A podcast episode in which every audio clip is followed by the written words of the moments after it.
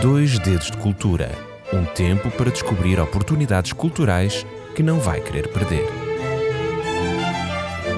Dois Dedos de Cultura com Cristina Leal.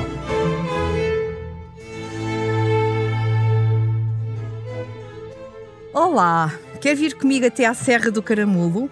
Tal ir até uma localidade pequenina, assim meio perdida no meio da serra, mas uma localidade que ficou muito famosa, atenção, nos anos 20 do século passado, por ser a maior estância de sanatórios do país e da Península Ibérica. É um belo local, assim muito bucólico, e foi neste local que eu descobri de uma forma inesperada um invulgar museu que me fascinou desde o momento em que nele entrei. Estava de viagem, regressava a Portugal de umas férias em família a minha anterior paragem tinha sido no País Basco, em Bilbao, para visitar um dos museus mais importantes de arte moderna e contemporânea, o Museu Guggenheim, e como podem calcular, Uh, amante como eu sou de arte, fiquei deslumbrada e a considerar que dificilmente nos próximos tempos eu iria ter alguma coisa que despertasse tanto os meus sentidos como aquilo que eu vi naquele local. Enganei-me completamente. Então, cansados, escolhemos o local do Caramulo para dois dias de descompressão. Mesmo em frente ao hotel onde estávamos, descobri este discreto e singelo museu. Assim achava eu por observar o seu lado exterior, mas quando eu entrei, deparei-me com a sua imensa oponência. Venham comigo nesta viagem. Eu chamo-me Cristina Leal e aqui estou cada semana com um apontamento cultural. Hoje vamos visitar o opulento Museu do Caramulo.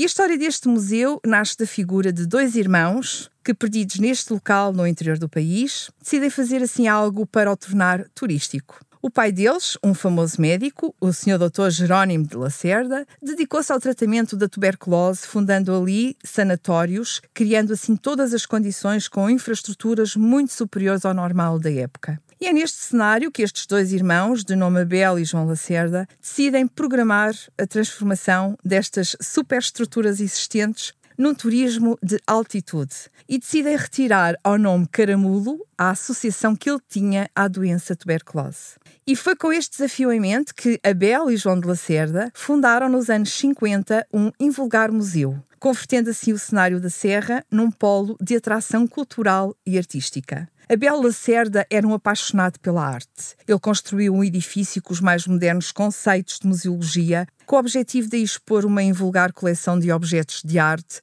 com mais de 500 peças onde estavam incluídas pinturas, escultura, mobiliário, tapeçarias, cerâmicas, enfim, que vão desde a época romana até à época contemporânea. E o seu irmão João de Lacerda era um apaixonado por automóveis. Então decidiu construir outro edifício anexo ao primeiro, vocacionado para expor 100 automóveis e motos, dentro do princípio de que todos os veículos que ali estavam podiam sair facilmente para serem exibidos e estariam em boas situações de conservação. O primeiro, o amante de arte, Abel de Lacerda, designava-se ele próprio como o colecionador utópico. Ele nasceu em 1921, era filho, neto e bisneto de médicos, mas sem nenhuma vocação para a medicina, e decidiu estudar ciências económicas e financeiras. Quando o seu pai morre, em 1945, ele decide interromper os seus estudos. A sua paixão foi, de facto, desde sempre a arte e, por isso, pouco a pouco, ele começa a recolher obras, apenas com o intuito de criar uma coleção e um museu no Caramulo.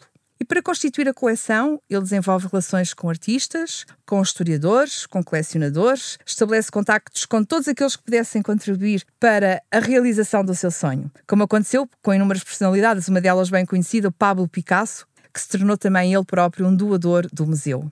Este senhor era contemporâneo uh, de grandes colecionadores portugueses, que hoje em dia têm grandes fundações uh, que podem também ser visitadas. Ricardo Espírito Santo Silva, um deles, Anastácio Gonçalves, António de Medeiros e Almeida, quem era muito amigo, uh, e Abel de Lacerda sempre soube rodear desta gente que era amante da arte e que tinha uma personalidade muito social, muito empresarial, muito política e que fez com que ele de facto conseguisse atingir o seu objetivo, que era trazer a arte para algo que fosse particular e também algo que fosse muito generoso. E o seu forte carisma era tão intenso e a sua personalidade eram tão fortes que quando ele morreu, Uh, precocemente, em 1957, num acidente de viação, ele já tem uma obra completamente concluída. Ou seja, em quatro anos ele conseguiu criar uma coleção única no seu tempo. E, e com a sua morte prematura foi criada uma fundação, a Fundação Abel de Lacerda, Hoje a fundação intitula-se Abel e João de Lacerda e, e, juntou o nome dos dois irmãos, que é a atual proprietária dos dois museus de arte e automóveis que estão abertos ao público todo o ano. E nesta, nesta visita que eu realizei, foram muitas as peças que me deslumbraram, mas algumas mereceram a minha especial atenção e daí a minha partilha uh, consigo. Uma delas é um, são umas tapeçarias muito conhecidas. As tapeçarias intitulam-se À Maneira de Portugal e da Índia e que são tipo de tapeçarias que representam a viagem de vasta gama à Índia e o seu encontro com terras e povos não europeus.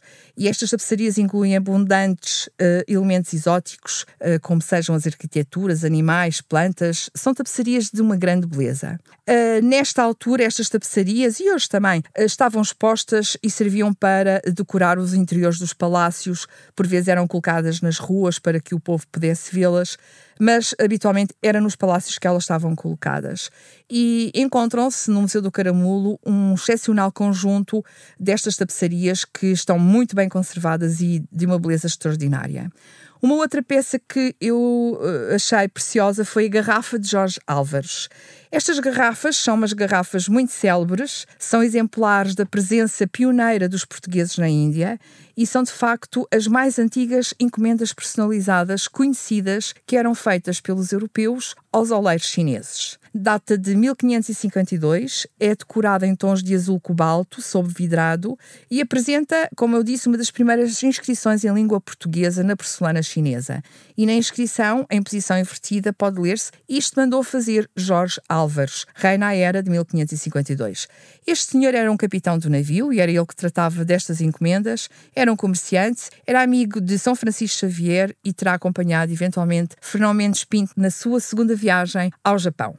Uh, além deste exemplar no caramulo destas garrafas, existem outras uh, espalhadas pelo mundo, em Londres, em Paris, no Irão, enfim. Mas em Portugal nós temos três exemplares e um deles encontra-se aqui no Museu do Caramulo. O que é que eu gostei mais para partilhar com vocês? Painéis de azulejos hispano-árabes do século XVI, a coleção de faiança, com exemplos portugueses, italianos, espanhóis, chineses e japoneses, na pintura, então, eu fiquei uh, completamente impressionada, porque os autores uh, que ali estavam representados incluíam escolas desde modernistas a naturalistas, pinturas de Vieira da Silva, Francis Schmidt, Columbano Bordal Pinheiro, Aurélia de Souza, Eduardo Malta, Pedro Calapés, um, uma aguarela de Salvador Dali, um pequeno quadro uh, muito interessante de um autor naturalista muito importante, Silva Porto, que pintou esse quadro com apenas 14 anos de idade. Também não fiquei indiferente à postura de António Salazar, que foi pintada por Eduardo Malta, mas a obra que talvez me tenha chamado mais a atenção foi um pequenino quadro de Picasso, que foi oferecido pelo próprio Picasso à Abel de Lacerda.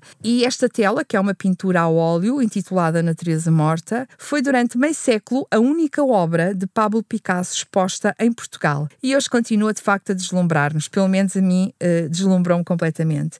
Mas este espólio do museu não fica apenas pela exposição destas tapeçarias, faianças, móveis, uh, mobiliários, porcelanas, uh, pratas, enfim. No resto do chão deste edifício encontra os primeiros exemplos da coleção de automóveis. Não só automóveis, mas motociclos e velocípedes do Museu do Caramulo. Este tem ligação com o segundo edifício. Uh, e esta coleção, iniciada na década de 50 do século passado por João de Lacerda, também ele médico como seu pai, é hoje uma das mais antigas do mundo. E nela destacam-se peças históricas. Reparem, aqui eu vim descobrir, por exemplo, que Salazar teve nada mais, nada menos do que três carros.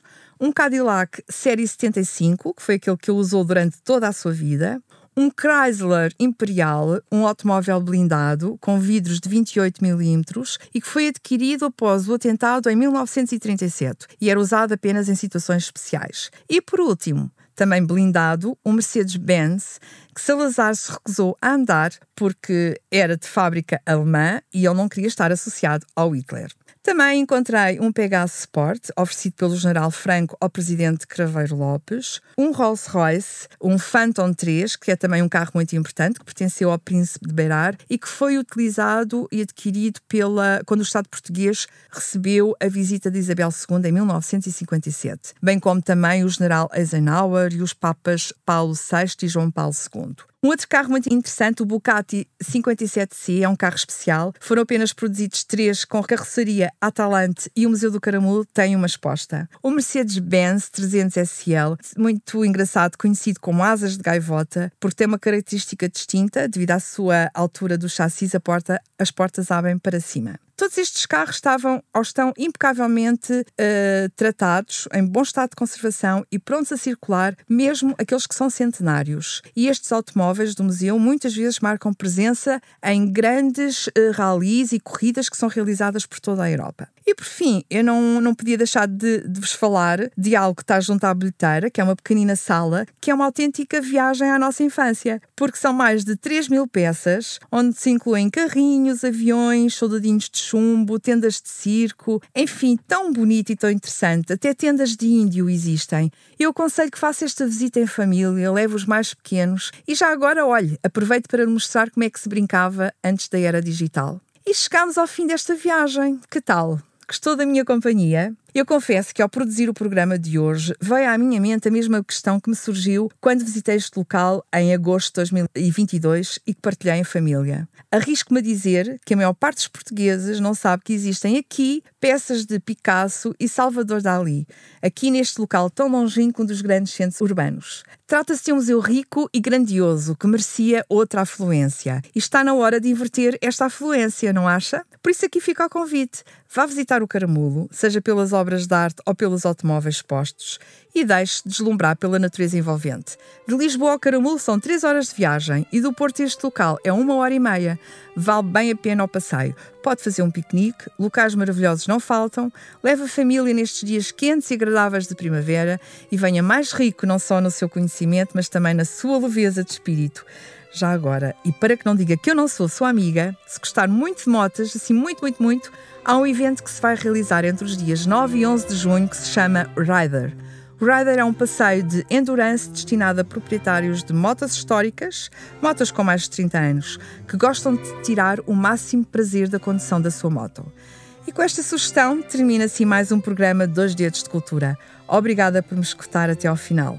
Continuo à espera das vossas críticas e sugestões e já agora acompanhem toda a reportagem fotográfica deste programa em rcs.novotempo.pt.